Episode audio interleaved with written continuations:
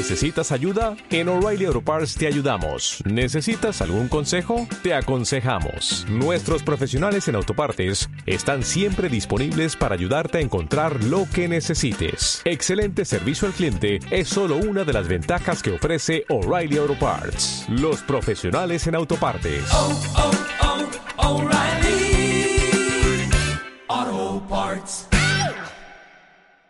Y estamos en comunicación para hacer una mm, reflexión, ya nos quedamos casi sin tiempo, pero bueno, no queríamos dejar de mencionar los últimos acontecimientos que están sucediendo en nuestro país, relacionados directamente obviamente con el periodismo. Por eso estamos en comunicación con Roberto Zorrilla, el secretario general de la Federación Argentina de Trabajadores de Prensa. Roberto, muchas gracias por tu tiempo. Hola, ¿qué tal? Buenos días, compañeros. Muchísimas gracias. Y feliz día. por el, el el espacio y muy feliz día para ustedes en la mesa.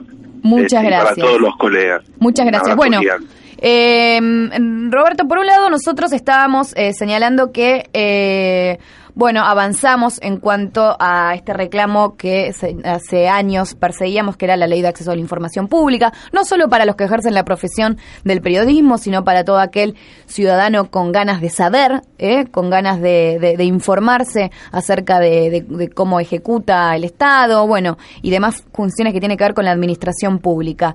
Eh, por otro lado, un panorama en los medios eh, desalentador en cuanto a lo que es la, profesión, con sueldos eh, precarizados, gente que se está quedando eh, sin laburo en los medios, sueldos adeudados, bueno, situaciones eh, que a todos nos tocan de cerca, porque todos tenemos a alguien que ha sido desplazado de sus trabajos.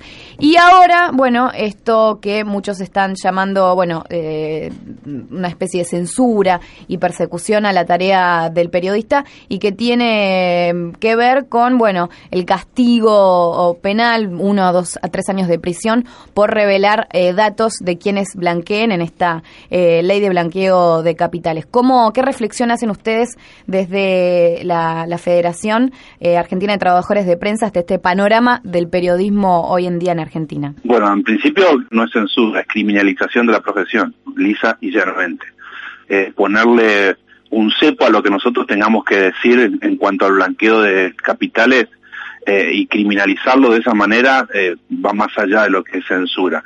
Y la verdad que las, herramientas que ha usado el Estado en estos siete meses es bastante peligrosa. El, el protocolo de seguridad donde nos acorrala para no contar la versión original de los hechos, ahora esto, eh, venimos atravesando eh, un contexto o una coyuntura nacional bastante compleja, los trabajadores de prensa, y a esto sumale que desde que esto no, que esto no es privilegio de este estado de esta de esta conducción nacional sino viene de arrastre. Compañeros despedidos ya tenemos casi 2.500 compañeros que han perdido su fuente de trabajo. Desde hace un año a esta parte ha sido lamentable. La verdad el panorama de los trabajadores de prensa eh, más allá de que ya venían veníamos vapuleados con salarios eh, de hambre, salarios bajísimos, precarización, persecución, etcétera. Si a esto le sumas 2.500 despedidos y estas medidas del gobierno, la verdad que el panorama es más bien negro este, y no mucho para festejar, ¿no? Pero bueno. Por supuesto, Roberto. Además, eh, bueno, contradictorio también porque si hay algo que eh, prometió el gobierno de Mauricio Macri desde que asumió es una especie de transparencia. En su discurso eh, hacía mucho hincapié en lo que era la apertura de datos, gobierno abierto. Eh, de hecho, muchos blogs de su, muchas páginas de sus de, sus gobiernos tienen este segmento de, de gobierno abierto, transparente, pero bueno, por una especie de acercarle a la ciudadanía datos que en realidad después cuando uno uno empieza a hurgar, investigar o no se entiende, nos faltan y demás, y después uno se encuentra también con este tipo de artículos que esa, ese énfasis que le pone a la transparencia, bueno, caería, ¿no? O sea, quedaría solamente en el discurso.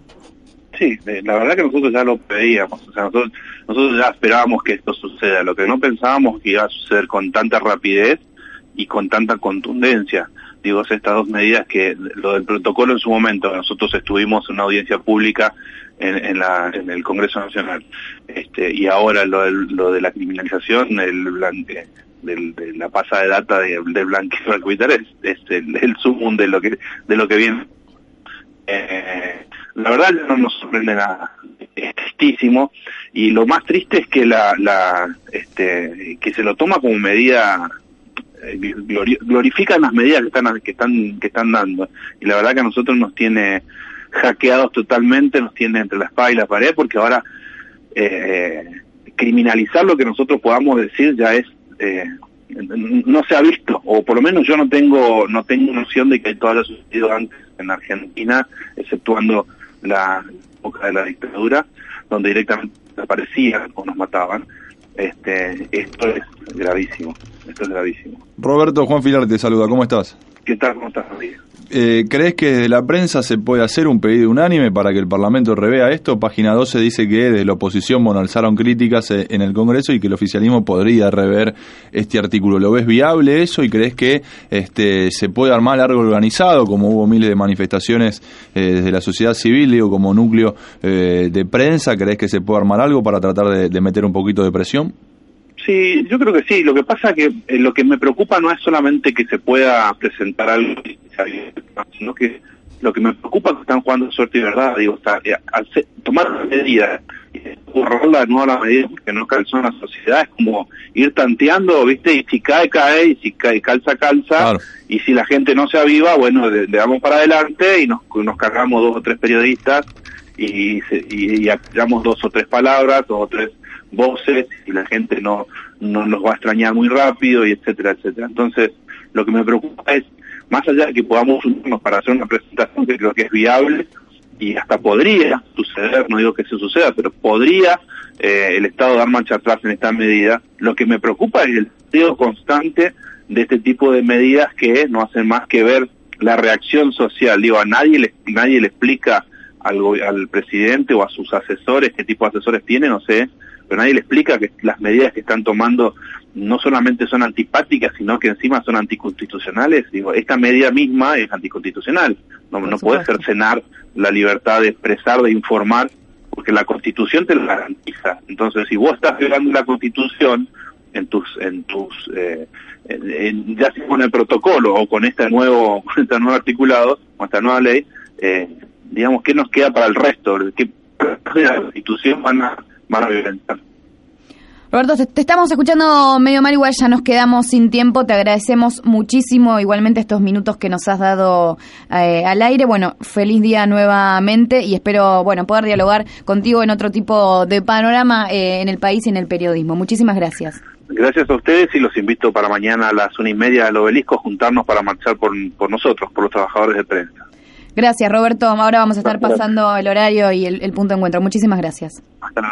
Estamos hablando con Roberto Zorrilla, el secretario general de la Federación Argentina de Trabajadores eh, de Prensa. Bueno, eh, en el día de mañana entonces, bueno, la, marcha. Eh, a ver si acá. Medios se de organismos gremiales de prensa, entre ellos eh, la Federación Argentina de Trabajadores de Prensa, con el que estamos hablando, Sindicato de Prensa de Buenos Aires, Sindicato de Prensa de Rosario, Círculo Sindical de Prensa y Comunicación. Bueno, todos van a marchar desde el obelisco porteño hasta el Ministerio de Trabajo en defensa de los convenios eh, colectivos, estatutos y en contra de los despidos y la precarización laboral en el sector. Así que desde el obelisco hacia el Ministerio de mañana, la marcha del día miércoles. Bueno. Nos quedamos sin tiempo, Juanchi, 11 de la mañana, dos minutos, 9 grados 9 la temperatura, 7...